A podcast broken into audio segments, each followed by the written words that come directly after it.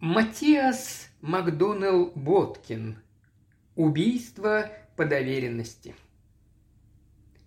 Ровно в два часа дня, 12 июня, Эрик Невилл, красивый молодой человек в белом фланелевом костюме, открыв стеклянную дверь прихожей, не спеша спустился по железной лестнице в великолепный, хоть и несколько по старинке разбитый сад особняка Беркли – Широкополая панама сидела на его истине черных кудрях чуть на бикрень. Юноша совсем недавно предавался ленивому отдохновению, в то время как лодка скользила по тенистой реке, а единственным его компаньоном на этой прогулке была книга. Позади особняка тянулась примерно на милю живая изгородь, вся в благоухании лепестков – Воздух, напоенный этим ароматом, проникал в, настежь раскрытые из-за жары окна, как будто огромный дом с наслаждением дышал. Молодой щеголь сошел с последней ступеньки лестницы и ступил на широкую, посыпанную гравием садовую дорожку. Неподалеку от него главный садовник хлопал вокруг персиковых деревьев, и дымок его трубки висел в неподвижном мреющем воздухе, как легкий голубоватый туман. Поравнявшись с садовником, Эрик сделал просительный жест. Говорить ему было лень. И тут молча потянулся за огромным персиком, который прятал свои румяные щеки от солнца в тени узких листьев, любовно сорвал его и бережно подал молодому человеку. Эрик содрал бархатистую янтарную кожицу, безжалостно превратив ее в лохмотья – и запустил свои великолепные зубы в сочную мякоть. Хлоп! Внезапный громкий звук где-то поблизости заставил их вздрогнуть. Эрик выронил персик, а садовник – трубку. Оба уставились друг на друга в величайшем изумлении. «Посмотрите-ка туда, сэр!» Шепнул садовник, указывая на маленькое облачко дыма, которое лениво вытягивалось из окна прямо у них над головой, и в то же самое время в горячем воздухе остро повеяло порохом. «Это у дядюшки в комнате!» – вскричал Эрик. «Минуту назад он там спал на диване!» С этими словами он повернулся, помчался по садовой дорожке и вбежал по ступенькам в дом, распахнув стеклянную дверь а старый садовник следовал за ним со скоростью, какую позволял ему развить застарелый ревматизм. Эрик пересек гостиную, взлетел по широкой, покрытой ковром лестнице, перепрыгивая через четыре ступеньки, повернул направо в коридор и ворвался в дядин кабинет. Несмотря на всю его поспешность, Эрика опередили – Худощавая, сильная фигура в светлом твидовом костюме склонилась над диваном, где несколько минут тому назад Эрик оставил мирно спящего дядюшку. «Джон! Джон, что случилось?» – крикнул Эрик. Кузен повернулся к нему. Его мужественное, красивое лицо было бледно, как мел. «Эрик, малыш!» – сказал он, запинаясь. «Это ужасно, дядюшка убит, в него стреляли». «Быть этого не может», еще и пяти минут не прошло, как я видел его мирно спящим. Начал было Эрик, но, взглянув на неподвижную фигуру на диване, замолчал. Сквайр Невилл лежал спиной к двери, так что виден был только смутный контур его сурового лица. Пуля раздробила ему затылок, седые волосы слиплись от крови, и на ковер медленно стекали тяжелые горячие капли. «Но кто мог?» – с трудом заговорил Эрик, от ужаса почти утратив дар речи. «Его застрелили из его собственного ружья», – отвечал кузен. «Оно лежало здесь же, на столе, справа, и из ствола еще шел дымок, когда я вбежал». «Может быть, это самоубийство?» – спросил Эрик испуганным шепотом. «Невозможно. Сам видишь, где рана». «Но так внезапно я прибежал, едва услышал выстрел, а ты меня даже опередил. Ты кого-нибудь видел? Ни души, комната была пуста. Но как же убийца мог сбежать? Может быть, выбрался через окно, оно было открыто, когда я вошел. Не мог он этого сделать? «Мастер Джон», — раздался с порога голос садовника. «Мы с мастером Эриком стояли, почитай, под самым окном». «Тогда, черт возьми, куда же он исчез, Симпсон?»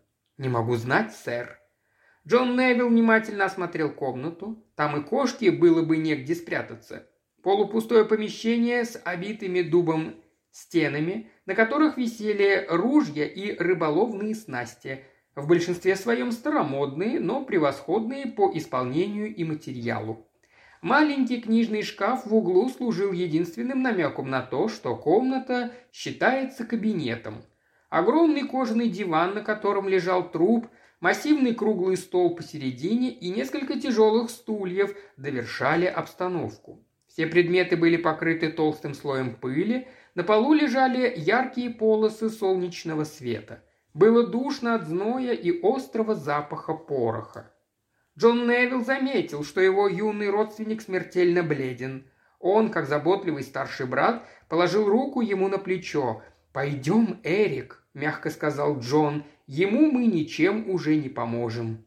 «Давай лучше поищем как следует.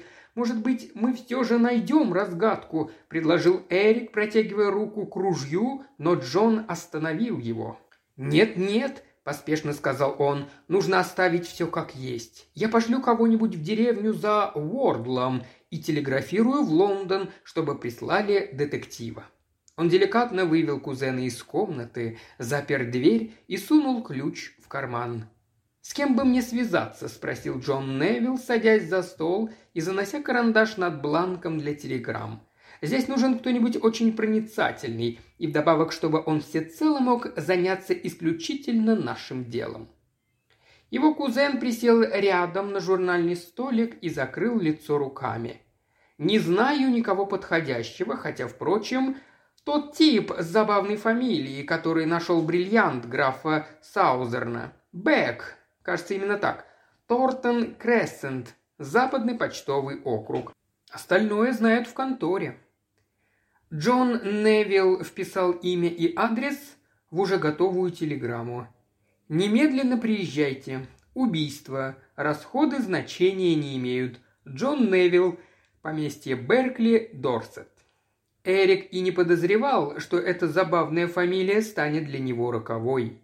Джон Невилл вытащил расписание поездов и зашелестел страницами. «Не везет нам Эрик», — сказал он. «В лучшем случае он приедет только в полночь. Зато Уордл уже здесь. Расторопен, ничего не скажешь». Местный констебль Уордл, спокойный и молчаливый, быстро шагал по въездной аллее. Он был все еще силен и подвижен, хотя и не молод. Джон Невилл встретил его в дверях печальной вестью. Впрочем, Уордл уже обо всем знал от посыльного. «Вы правильно сделали, что заперли дверь», — сказал Уордл, когда они прошли в библиотеку, где все еще сидел, как будто не замечая их присутствия, безутешный Эрик. «И выбрали хорошего детектива. Мне приходилось работать с мистером Беком. Приятный во всех отношениях и чрезвычайно везучий человек. Наше дело не терпит никакой спешки и суеты, мистер Уордл, говорил он мне, а потому ничего не трогайте, все, что лежит вокруг трупа, может поведать нам целую историю, если умело взяться, так что я всегда предпочитаю сперва тихонько поболтать с вещами наедине. Констебль умолк, сосредоточился и начал прислушиваться. Большой дом гудел, как улей, шептались там и сям, и все слухи так или иначе складывались в целую историю. Медленно-медленно подползало подозрение, и как темное облако окружало Джона Невилла. Это облако, казалось, каким-то загадочным образом проникло в библиотеку сквозь запертые двери, и Джон начал беспокойно шагать из угла в угол. Наконец большая комната показалась ему слишком тесной. Он стал бесцельно бродить по дому, то пускаясь вниз, чтобы взглянуть из сада на окно дядюшкиной комнаты, то проходя мимо запертой двери, как бы случайно, но Уордл старался не выпускать его из поля зрения. Впрочем, Невил был слишком погружен в себя, чтобы это заметить. Наконец он вернулся в библиотеку. Эрик по-прежнему сидел спиной к двери, из-за высокой спинки кресла виднелся только его затылок. Он сидел неподвижно, будто спал, или был всецело занят собственными мыслями. Стоило Джону легонько тронуть его за плечо, как он вскочил с воплем, бледный и перепуганный. «Пойдем прогуляемся, Эрик», — сказал Джон. Это ожидание и вынужденное бездействие невыносимы, я так долго не выдержу». «Я останусь, если ты не против», – слабым голосом отвечал Эрик. «Мне нехорошо». «Глоток свежего воздуха тебе не повредит, мой мальчик. Ты и в самом деле скверно выглядишь». Эрик мотнул головой. «Ну что ж, а я пойду», – сказал Джон. «Оставь мне ключ, я отдам его детективу, если вы разменетесь. Он все равно не придет раньше полуночи, а я через час вернусь». Пока Джон Невилл быстро и не оборачиваясь шагал по аллее, Уордл тихонько следовал за ним, не спуская с него глаз. Вскоре Невилл внезапно свернул в рощу, и констебль осторожно пошел следом. Высокие деревья росли на некотором расстоянии друг от друга, и трава между ними была ярко освещена заходящим солнцем. Когда Уордл случайно вышел на свет – его длинная тень отчетливо замаячила на ярко-зеленом фоне. Джон Невилл увидел, что перед ним движется тень, быстро обернулся и встретился со своим преследователем лицом к лицу. Констебль уставился на него и замер.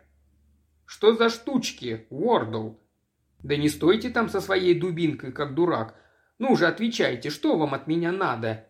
«Сами видите, как получается, мастер Джон», – пробормотал констебль. «Мне и самому не верится. Вот уже двадцать один год, как я вас знаю, самого вашего рождения, то есть, и просто поверить не могу ни одному слову. Но знаете, долг есть долг, и мне надо его исполнить. Против фактов не поспоришь, а вы с покойником о чем-то толковали накануне, и мастер Эрик застал вас в его комнате, когда...» Джон слушал в изумлении, но когда вдруг понял, что его посмели заподозрить в убийстве, Невилла охватила внезапная злоба. Он быстро подошел к констеблю, широкоплечий, сильный. Он возвышался над Уордлом и поистине был страшен в гневе. Дрожащий от ярости, с судорожно сжатыми кулаками, плотно стиснутыми зубами и жутковатым блеском в глубине карих глаз. «Как вы смеете!» Как смеете!» – задыхаясь, прошипел он. Этот юный атлет действительно выглядел угрожающе, но Уордл, не дрогнув, встретился с ним взглядом. «Что толку, мастер Джон?» – спокойно спросил он. «Неприятно, ясное дело, но я-то тут ни при чем, и себе вы эдак не поможете». Вспышка гнева прошла так же быстро, как и возникла. Красивое лицо Невилла вновь прояснилось, и ничто более не напоминало о недавнем взрыве, когда он негромко сказал «Вы правы, Уордл, совершенно правы. Что же теперь? Полагаю, что я арестован? Нет, сэр, делайте все, что вам вздумается, а я не буду вам мешать. Мне достаточно одного вашего слова. Какого? Что вы будете на месте, когда понадобитесь. Однако ж, я не настолько глуп, чтобы бежать. О, Господи, виновен я или нет, но бежать с места преступления... «Не говорите так, сэр. Из Лондона едет человек, который во всем разберется, вот увидите. Итак, слово?» «Слово. Я думаю, вам лучше вернуться в дом, сэр. Слуги там много чего болтают. Я, пожалуй, не буду им мешать. Не хочу, чтобы кто-нибудь узнал, о чем мы тут толковали». На полпути к дому Джона Невилла догнал легкий двухколесный экипаж. И кучер так круто осадил лошадей, что гравий полетел из-под копыт. Коренастый, крепко сложенный мужчина, который до тех пор о чем-то беседовал с кучером, спрыгнул на землю с легкостью, какой трудно было ожидать при его комплекции. «Мистер Джон Невилл, полагаю? Моя фамилия Бек, мистер Пол Бек». «Мистер Бек? А я думал, что вы доберетесь не раньше полуночи». «Экстренный поезд», – дружелюбно объяснил мистер Бек. В телеграмме было сказано «расходы значения не имеют», а в таких делах, знаете ли, главное не упустить время. Пришлось ехать экстренным, и вот я здесь. С вашего позволения я отпущу экипаж, и мы с вами пройдемся пешком. Похоже, скверное дело, мистер Невилл. Выстрел в затылок, как сказал мне кучер. Есть подозреваемые? «Я подозреваемый», – гневно ответил Джон Невилл. С минуту мистер Бек безмятежно и без малейшего удивления смотрел на него. «И как вам об этом стало известно?» «Констебль Уордл только что прямо мне сказал. Он не арестовал меня на месте только из уважения. Мистер Бек прошел шагов десять молча, прежде чем заговорил опять. «Если вы не против», – вкратчиво сказал он, – «то расскажите мне, от чего вы попали под подозрение?» «Ни в коей мере не против», «Учтите», – продолжал детектив, – «что я не обещаю вам никаких лазеек и не даю никаких гарантий. Мое дело – доискаться до правды. Если вы думаете, что это может помочь вам, то вы обязаны помочь мне. Конечно, это несправедливо с точки зрения закона, но меня это не смущает. Если кого-нибудь подозревают в преступлении, то, как вы понимаете, всегда есть человек, который знает правду. И, как правило, только один человек. Первое, что делает полиция, так это затыкает рот бесценному свидетелю. Я делаю иначе. Я предпочитаю дать человеку шанс. Пусть он расскажет, как все было на самом деле, а потом, если это возможно, я поймаю преступника. Он пристально взглянул на Джона Невилла, тот спокойно выдержал его взгляд. «Я понял. Что вы хотите знать? С чего начать?» «С самого начала. Что за ссора была у вас вчера с дядей?» Джон Невилл чуть поколебался, и от мистера Бека это не ускользнуло. «Я с ним не ссорился. Это он поссорился со мной. Дело вот в чем. Дядюшка разругался со своим соседом, полковником Пейтоном. Наши поместья граничат, и речь зашла о нарушении границ во время охоты. Мой дядюшка был очень несдержан и назвал полковника Пейтона браконьером. Я в это не вмешался, а когда вскоре после их ссоры встретил полковника, то был крайне смущен, так как полагал, что дядюшка не прав. Но полковник обратился ко мне очень радушно и сказал, «Не вижу причины, по которой мы не можем остаться друзьями, Джон. Это просто глупое недоразумение. Я бы дорого отдал, чтобы его не было. В наши дни дуэли вышли из моды, но джентльменам не пристало брониться, как рыночным торговкам. Думаю, однако ж, что меня не сочтут трусом, ибо я ненавижу ссоры». «Конечно нет», — сказал я. Полковник, надобно вам знать, участвовал во многих сражениях, и в ящике его стола лежит крест Виктории. Люси мне его однажды показывала. Люси – его единственная дочь, и мы с ней обручены. В общем, после этого разговора мы с полковником продолжали дружить по-прежнему, потому что я его любил, и мне хотелось бы, чтобы оно и дальше так было. Но наша дружба не нравилась дядюшке, к тому же он слышал, что я в последнее время частенько ездил к Пейтонам. За ужином он в самых непочтительных выражениях отозвался о полковнике и его дочери, а я за них заступился. «По какому праву, наглый мальчишка, ты держишь сторону этой выскочки?» – закричал он. «Пейтоны не менее нас достойны уважения», – ответил я. И это действительно так. И что скрывать правду, мисс Люси Пейтон оказала мне великую честь, пообещав стать моей женой. Это его прямо-таки взбесило – я и повторить не могу того, что он наговорил о полковнике и его дочери. Даже сейчас ему, мертвому, я этого не прощу. Он поклялся, что видеть меня не захочет и разговаривать со мной не станет, если я опозорю себя этим браком. К сожалению, я не могу изменить завещание, пригрозил он, зато пока я жив, ты ничего не получишь, а я проживу на зло тебе еще лет сорок. Может быть, этот старый разбойник и примет тебя без гроша. Ступай же, продай себя подороже, если сможешь, и проживай Жонина приданное, если тебе это по вкусу». Тогда я потерял терпение и кое-что ему сказал. Постарайтесь вспомнить, что именно это важно. Я сказал, что уплачу ему таким же презрением, что я люблю Люси Пейтон и готов жизнь за нее отдать, если понадобится. А не говорили ли вы, что, мол, лучше бы ему не зажиться на этом свете? Сами видите, все к этому и ведет. Кучер мне именно так и сказал. Вспомните, не говорили? Может быть, даже скорее всего, но я был в такой ярости, что едва ли думал, что говорю. Я и в виду не имел. Кто присутствовал в комнате, когда вы поссорились? Кузен Эрик и Дворецкий. Дворецкий, я полагаю, и разболтал. Думаю, что так. Во всяком случае, не Эрик. Его эта история поразила так же, как и меня. Он пытался вмешаться, но от этого дядюшка только еще больше рассверепел. «Сколько вы получаете от своего дяди?» «Тысячу фунтов в год». «И я полагаю, он может лишить вас этих денег?» «Разумеется». «Но он не властен лишить вас поместья. Вы прямой наследник и в настоящий момент являетесь владельцем Беркли. Да, но в тот момент, уверяю вас, и в мыслях не было. Кто идет за вами в порядке наследования? Кузен Эрик. Он на четыре года моложе меня. А потом? Троюродный брат. Я его едва знаю, у него плохая репутация, и они с дядюшкой друг друга терпеть не могли. А ваш дядя и Эрик ладили?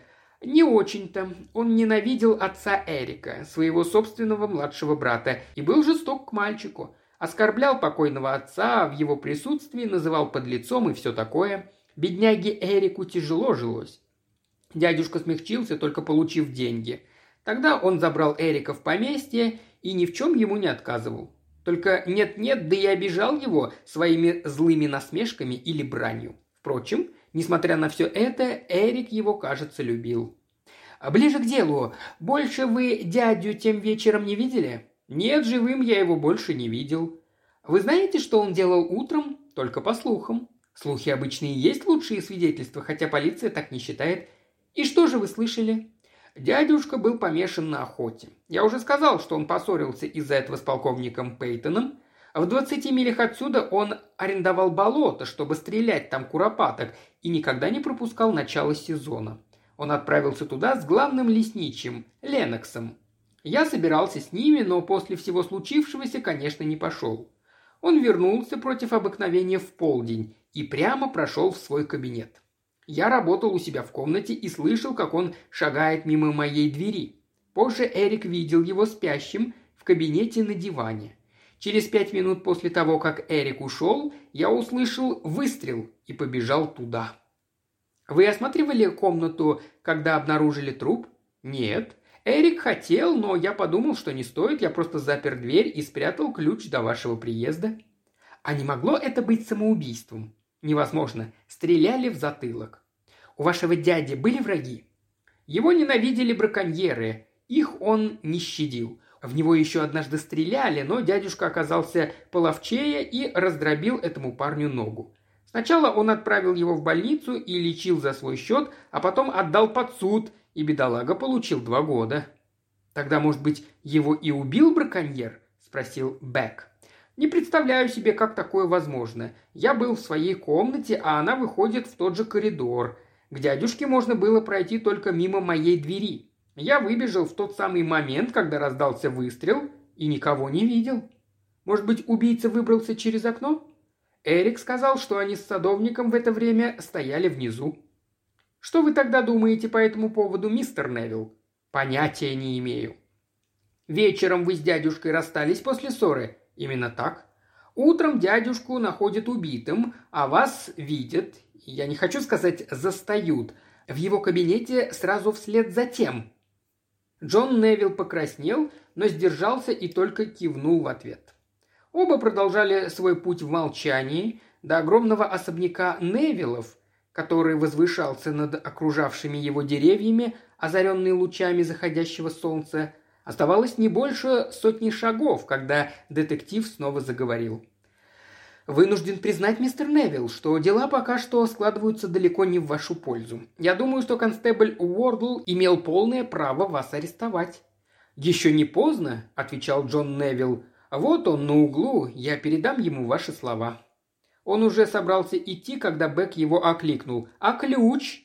Джон Невилл молча протянул ему ключ – Детектив, также не говоря ни слова, взял его и, тихонько насвистывая, пошел к калитке, а потом поднялся по каменным ступеням. Эрик, предупрежденный кучером, встретил его в дверях. «Вы обедали, мистер Бек?» – учтиво осведомился он. «А «Делу время, потехи час. Я перекусил в поезде. Могу я несколько минут наедине поговорить с лесничим Леноксом?» Ленокс, долговязый, узкоплечий, немолодой, смущенно вошел в комнату, явно робея в присутствии лондонского детектива. «Садитесь, Ленокс, садитесь», – добродушно сказал мистер Бек. Самый звук его голоса, дружелюбный и мягкий, успокоил Ленокса. «Ну расскажите мне, почему сегодня вы так рано вернулись с охоты?» «Видите ли, сэр, дело было так. Два часа мы там пробыли, а потом Сквайр мне и говорит, Ленокс, говорит, устал я от этой возни, пойду-ка домой». Что, не заладилось? «Да нет, сэр, куропатки были жирные, как поросята, и прямо сами в руки лезли». «Плохому танцору, стало быть?» «Это Сквайр-то, сэр. Возопил Ленокс, мгновенно утратив всю свою робость, как только на Сквайра пала тень подозрения. Да в нашем графстве, отродясь, не бывало стрелка лучше, чем Сквайр. Даже и рядом поставить некого. Настоящий старый закалки был человек. Когда его звали охотиться на ручных фазанов, он бывал говорил, это все равно, что стрелять на птичьем дворе. А как его собаки птицу подымали, пойти на охоту без хорошей собаки ему было все равно, что без ружья. А ружье у него было старое, заряжалось с дула. Старое, мол, надежней и стреляет точнее. Да и вернее, чем все эти ваши новомодные штучки. И не надо чистить после каждого выстрела. Молодые ему говорили, что с этим-то, которые без байка и заряжаются с казенки, вроде бы обходиться проще. А он им отвечал, тогда и собаку учить ни к чему. Что толку ее натаскивать, ежели тебе перезарядить, как расплюнуть? Промаха он не давал, Сквайрта, но разве что когда погорячится. Я сам сто раз видел, как со своим старым ружьем он затыкал за пояс всех этих юнцов, которые воображают, будто им равных нет. С тем самым ружьем, из которого его самого теперь. Сто раз я видел. Почему же вчера он ушел, если охота удалась? Прервал мистер Бек поток воспоминаний. Да сами знаете, и жарко было чертовски, хоть, честно говоря, и не в том дело. Сквайра на охоте и адский огонь бы не остановил. Утром он был здорово не в духе, а настроение, оно знаете, как мешает. Флора спугнула целую стаю. Собака молодая, и не ее была вина, что она зашла с подветренной стороны, только Сквайр ее чуть не пристрелил. Через пять минут поднимает она другую стаю и делает стойку. Все как положено. Птицы прямо на него летят, каждая скопинку, ленивые, как вороны, а он мажет из обоих стволов и перышко не задел. Я такого не видывал с тех пор, как мальчишкой был. «Меня бы пристрелить, а не собаку», — говорит, и бросает мне ружье перезарядить. И только я пороху насыпал, как он начал клясться, что больше ружья и в руки не возьмет. И пошел себе через поле к лошадям. Куропатки у него прям-таки из-под ног взлетают, а он ну хоть бы что. Так и уехал с ним домой. Как добрались, я хотел взять ружье и разрядить или хотя бы патроны вынуть, а он послал меня ко всем чертям и унес его, как есть, заряженное в кабинет, куда просто так никто не заходит, разве что позовут. А через час вдруг слышу выстрел. Да я хозяйское ружье из тысячи узнаю. Бегу со всех ног. В кабинет влетел Эрик Невилл, раскрасневшийся и взволнованный. «Мистер Бек, – крикнул он. «Это ужасно! Констебль Уордл, вы его знаете, арестовал моего кузена по подозрению в умышленном убийстве дяди». Мистер Бек, взглянув на его возбужденное лицо, спокойно отмахнулся. «Не беспокойтесь», – сказал он, – «не беспокойтесь, мистер Невилл. Несомненно, это неприятно, но тут ничем не поможешь. Констебль выполнил свой долг. Улики очень серьезные, как вам известно, а в таких случаях самое лучшее действовать законным порядком. Можете идти сказал он Леноксу, который стоял как громом пораженный, разинув рот и широко раскрыв глаза, с той самой секунды, когда услышал новость об аресте Джона Невилла. Затем, понизив голос, Бэк снова обратился к Эрику. «Теперь, мистер Невилл, я бы хотел осмотреть комнату, в которой лежало тело». Его поразительное хладнокровие оказало несомненное влияние на юношу, ведь Эрик Невилл был, по сути, еще совсем ребенком и успокоила его, как масло успокаивает колеблющуюся поверхность воды. «Ключ у кузена», — сказал он, — «я его заберу». «Не нужно», — сказал мистер Бэк, когда тот был уже на полпути к выходу. «А будьте так любезны, покажите мне комнату. Ключ уже у меня». Справившись с удивлением, Эрик повел его наверх и далее по коридору к запертой двери. Машинально, по-видимому, он собирался войти в комнату вслед за детективом, но мистер Бек остановил его. «Я знаю, вы хотели бы мне помочь, мистер Невилл», — сказал он, «но в одиночестве я смотрю внимательнее и мыслю яснее, и это вовсе не каприз, а твердая привычка». С этими словами он притворил дверь и запер ее изнутри, оставив ключ в замке. Напускное равнодушие покинуло его, едва он остался один – Губы Бека сжались, глаза блеснули, мускулы напряглись, как у охотничьей собаки, когда она чует дичь.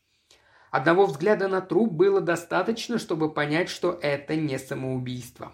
По крайней мере, в этом Джон Невилл не солгал. Затылок жертвы был буквально разнесен в дребезги выстрелом с близкого расстояния. Седые волосы слиплись от крови, в них запутались кусочки раздробленной кости. На пол натекла целая красная лужа, и спертый воздух комнаты был пропитан этим запахом. Детектив пошел к столу, на котором лежало ружье. Хорошей работы, старое, заряжающееся с дула, и дуло все еще было нацелено на жертву. Тут его внимание привлекла бутылка из-под воды. Большой круглый сосуд, почти полный, стоящий на книге неподалеку от ружья, точнее между ружьем и окном. Мистер Бэг взял бутылку со стола и осторожно попробовал воду кончиком языка. Он ощутил характерный вкус плохо кипяченой воды, но ничего постороннего в ней, видимо, не содержалось, хотя все в комнате было густо покрыто пылью. Книга, на которой стояла бутылка, была почти чистая. На одной из полок книжного шкафа мистер Бек заметил пустое место. Бросив острый взгляд вокруг, мистер Бек подошел к окну. На пыльной крышке стола он обнаружил чистый кружок. Бек приметил к нему круглое донышко бутылки, и оно точь-в-точь точь совпало. Стоя у окна, он заметил несколько клочков бумаги, скомканных и брошенных в угол. Собрав их и разгладив, Бек увидел, что они сплошь в мелких прожогах. Рассмотрев их под лупой, он сложил бумажки стопкой и сунул в жилетный карман. От окна он снова вернулся к ружью. На этот раз он рассмотрел его с предельным вниманием. Правый ствол был недавно разряжен, в левом все еще находилась пуля. Затем он сделал странное открытие. Курки были взведены только наполовину. В левом стволе поблескивала маленькая головка капсуля, а в правом ничего не было. Как убийца мог выстрелить из правого ствола, если там не было капсуля? А стало быть и искры.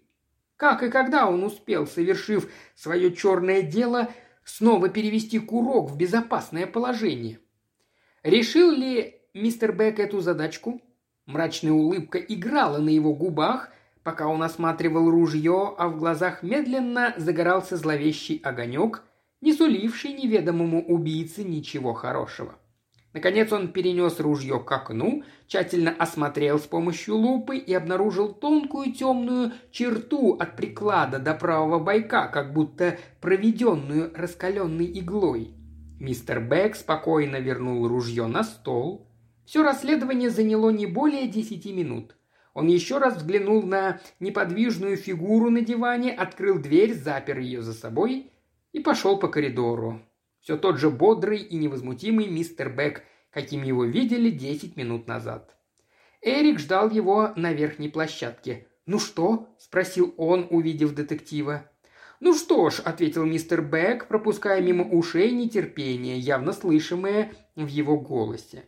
«Когда назначим следствие, Дело только за этим. Чем скорее, тем лучше. Завтра, если угодно, кузен Джон отправил посыльного к мистеру Моргану, коронеру. Он живет всего в пяти милях отсюда и обещал приехать завтра в полдень, а присяжных можно без труда найти в деревне. «Отлично, отлично», — сказал мистер Бек, потирая руки. «Но хорошо, если бы все эти приготовления совершились без лишнего шума». Я только что послал за местным адвокатом для кузена. Боюсь, что это не звезда первой величины, но он единственный, кого можно было бы найти за столь короткий срок. Очень разумно с вашей стороны, ей-богу разумно. Впрочем, в таких делах от адвоката не очень-то много пользы. Есть улики, которыми нам придется руководствоваться, а улики эти, к сожалению, однозначны. Теперь, если позволите, продолжал он, оживляясь, и движением руки как бы отметая неприятную тему. «Я бы с большим удовольствием поужинал. Вы, кажется, говорили об ужине?» Мистер Бек основательно закусил парой куропаток. Это был последний охотничий трофей покойного, запивая бургундским. Он был в отличном настроении и непринужденно болтал с Эриком – Рассказал ему несколько примечательных случаев из своей практики, очевидно желая отвлечь юношу от мрачных мыслей насчет дяди и кузена. Джон Невилл в то же самое время сидел в заперти в своей комнате, а у двери сторожил констебль. Следствие началось в половине первого на следующий день в комнате библиотеки. Коронер тучный, багроволицый толстяк с весьма обходительными манерами сразу взял быка за рога. Присяжные хладнокровно и бесстрастно произвели осмотр тела, явно даже получив удовольствие от этого мрачного действа. Каким-то неуловимым образом мистер Бэкс сразу зарекомендовал себя знатоком подобных процедур и сделался чем-то вроде советника при коронере. «Лучше всего будет, если вниз принесут ружье», – сказал он коронеру, когда они вышли из кабинета покойного. «Конечно, конечно», – отвечал тот, – «и бутылку с водой». «Вы подозреваете отравление?» Как говорится, не всегда стоит хватать то, что само идет в руки, назидательно отвечал мистер Бек. Несомненно, если вы так считаете, угодливо сказал коронер. Констебль, захватите с собой бутылку. Обширное помещение библиотеки битком было набито любопытными. В большинстве своем это были местные фермеры и мелкие деревенские лавочники. На самом почетном месте поставили стол для коронера и стул для вездесущего корреспондента местной газеты. Двойной ряд стульев справа от стола предназначался для присяжных. Присяжные только что окончили осмотр тела, когда снаружи послышался стук копыт и скрип колес. Легкий фаэтон остановился у входа. Минутой позже в комнату вошел человек с военной выправкой, сопутствуемый молодой особой, которую он вел с трогательным выражением нежности и заботы. Девушка была бледна, как полотно, но, несмотря на это, прелестна. Ее взгляд был испуганно доверчив, как у молодой Лани. Не имело смысла объяснять мистеру Беку, что это полковник Пейстон с дочерью. Он заметил робкий, сострадательный, любящий взгляд, предназначенный Джону Невиллу, который сидел за столом, обхватив голову руками. На долю секунды лицо детектива потемнело, преисполнившись некой твердой решимости, но в следующий миг он вновь обрел свой обычный добродушный вид. Коронер кратко допросил садовника, лесничего и дворецкого, а затем мистер Уоглс, адвокат которого Эрик предусмотрительно нанял для кузена, подверг их довольно неуклюжему перекрестному допросу. По мере того, как над Джоном Невиллом сгущались тучи, Девушка в дальнем углу все больше бледнела и, вероятно, упала бы без чувств, не поддержи ее отец. «Имеет ли Джон Невилл что-нибудь сообщить следствию?» – спросил коронер, окончив записывать показания Дворецкого, в которых речь шла о давишней ссоре. «Нет, сэр», – сказал мистер Уоглс, – «я выступаю здесь в качестве защитника мистера Джона Невилла, обвиняемого, и мы пока отложим наши объяснения. Мне и в самом деле нечего добавить к тому, что уже было сказано, негромко произнес Джон Невилл. Мистер Невилл, важно провозгласил мистер Уоглс, я убедительно прошу вас всецело довериться мне. Эрик Невилл, вызвал коронер. Думаю, что это последний свидетель. Эрик встал перед судьей и положил руку на Библию. Он был бледен, но спокоен и сдержан, и только во взгляде его темных глаз и звука негромкого голоса сквозила такая неподдельная скорбь, которая растрогала всех, кроме одного человека. Эрик говорил сжато и ясно. Всем было понятно, что он старается защитить своего кузена. Но несмотря на это, а возможно именно из-за этого, все были настроены против Джона Невилла. Ответы на вопросы, касающиеся Джона, Коронер буквально вытягивал у Эрика. «Ваш кузен сильно вспылил?» – спрашивал он. «Было бы трудно удержаться при таких оскорблениях. Что он сказал?»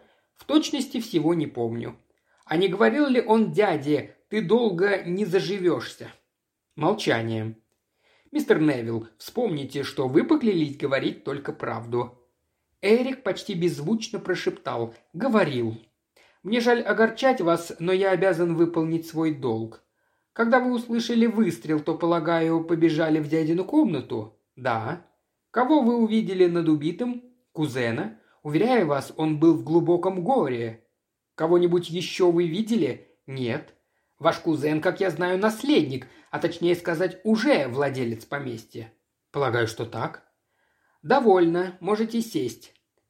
Публика, битком набившаяся в комнату с огромным интересом, выслушала этот обмен вопросами и ответами, каждый из которых все тут же затягивал петлю на шее Джона Невилла. Когда допрос был окончен, пронесся общий глухой вздох. Сомнений уже не было, но возбуждение не спадало. Эрик хотел было вернуться на место, когда встал мистер Бек. Вы сказали, будто полагаете, что ваш кузен является наследником Сквайра. А разве вы этого не знали?» Тут вмешался мистер Уоглс. «Ваша честь», — обратился он к коронеру, — «я протестую. Это совершенно против правил. Этот человек не является профессиональным юристом. Он не представляет ничьих интересов. У него вообще нет никакого полномочия». Никто лучше самого мистера Бека не знал, что он фактически не имеет права и рот раскрыть, но его взгляд, полный спокойной уверенности и непоколебимого сознания собственной правоты, окончательно убедил коронера. «Мистер Бек, я полагаю, был вызван сюда из Лондона специально по этому делу», — сказал коронер. «И я, разумеется, не могу запретить ему задавать любые вопросы, какие он сочтет нужным. «Благодарю вас, сэр», — сказал мистер Бек тоном человека, полностью утвержденного в своих правах, и снова обратился к свидетелю. «Вы не знали, что Джон Невилл является прямым наследником поместья Беркли?» «Знал, конечно». «А если Джона Невилла повесят, то владельцем станете вы?» Всех поразила откровенная грубость этого вопроса, заданного при этом вкрадчивым тоном. Мистер Уоглс нервно подскочил, но Эрик ответил спокойно, как и прежде.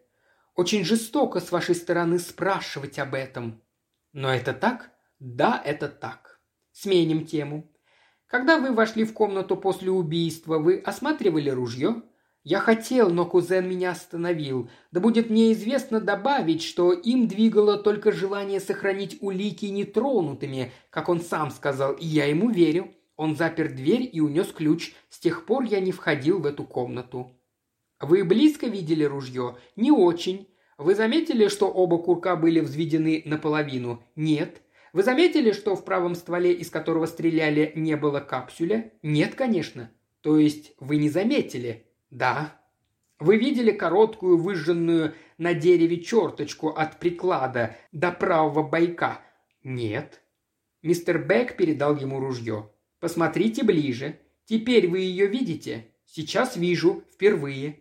Я полагаю, вы не повинны в ее появлении? Нет. Уверены? Абсолютно уверен. Все присутствующие, затаив дыхание, с неугасающим интересом следили за этим странным и как будто бессмысленным обменом репликами и весьма туманно представляли себе его истинное значение. Эрик отвечал спокойно и четко, но тем, кто сидел ближе, было видно, что у него дрожит нижняя губа, единственно от усилия воли, которым поддерживалось его спокойствие. Он ощущал едва уловимую неприязнь, скрытую за мягким голосом и вкрадчивыми манерами мистера Бека, и волновался. «Сменим тему», — снова сказал мистер Бек. Вы побывали в комнате вашего дяди незадолго до выстрела. Зачем вы сняли с полки книгу и положили ее на стол? Не припомню, чтобы я делал что-то подобное. Зачем вы взяли с окна бутылку с водой и поставили ее на книгу? Я хотел пить, но из бутылки никто не пил. Наверное, я хотел убрать ее в тень. И вы поставили ее на стол, куда падал солнечный свет. В самом деле я не помню всех этих мелочей. Самообладание стало изменять Эрику. «Сменим тему», – в третий раз сказал мистер Бек. Он вытащил из жилетного кармана ключи бумаги с прожогами и протянул их свидетелю. «А об этом вы что-нибудь знаете?» Секунду стояла тишина. Эрик стиснул зубы, как будто от внезапного приступа боли. Но ответ его был тверд. «Нет, не знаю». «А не довелось ли вам развлекаться с зажигательным стеклом?» От этого невинного на первый взгляд вопроса свидетель вздрогнул, как будто у него над духом выстрелили из пистолета. «Ну, знаете», — вмешался мистер Уоглс, — «это просто пустая трата времени». «Вопрос, по-моему, действительно не относится к делу», — мягко заметил коронер. «Взгляните на свидетеля, сэр», – сурово отозвался мистер Бек. «Он, кажется, иного мнения». Все взгляды обратились на Эрика. Он стоял без кровинки в лице, безвольно открыв рот, и смотрел на мистера Бека глазами, полными мольбы и ужаса. «Вам приходилось когда-нибудь развлекаться с зажигательным стеклом?» – неумолимо повторил мистер Бек. Молчание. Вы знаете, что бутылка с водой вроде этой представляет собой гигантское зажигательное стекло? Молчание. Вы знаете, что в старину с помощью зажигательного стекла полили из пушки? И тут, наконец, Эрик заговорил, как будто против воли. И этот голос, пронзительный, резкий и почти невнятный, ничуть не был похож на его обыкновенный голос – такой вопль мог огласить в старые времена камеру пыток, когда боль в вывихнутых на дыбе суставах становилась уже невыносимой. «Ты чертова ищейка!» – закричал он. «Будь ты проклят, будь ты проклят, ты меня поймал! Признаюсь, я убийца!» И Эрик повалился на земь без памяти. А вашим сообщникам было солнце, как всегда невозмутимо – закончил мистер Бек.